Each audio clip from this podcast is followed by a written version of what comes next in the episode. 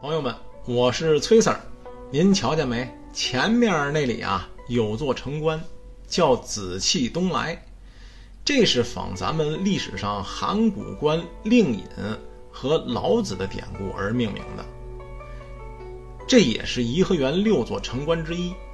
过了关之后啊，咱就到这园中之园的大门口了。那位朋友问了，叫什么名字呀？谐趣园。这在乾隆年间刚建成那会儿啊，叫惠山园。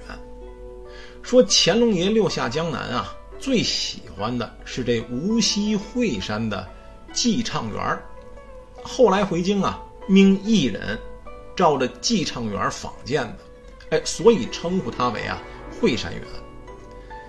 嘉庆年间建成后啊，嘉庆帝将其改名叫谐曲园。这园子非常之雅。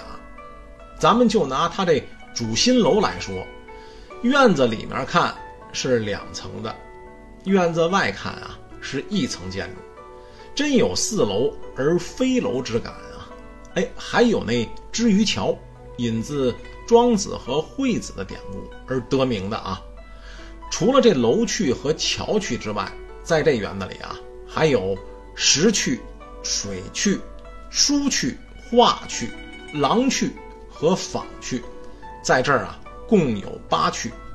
朋友们，您不来感受感受这不同之趣吗？得嘞，咱们走着，接着聊。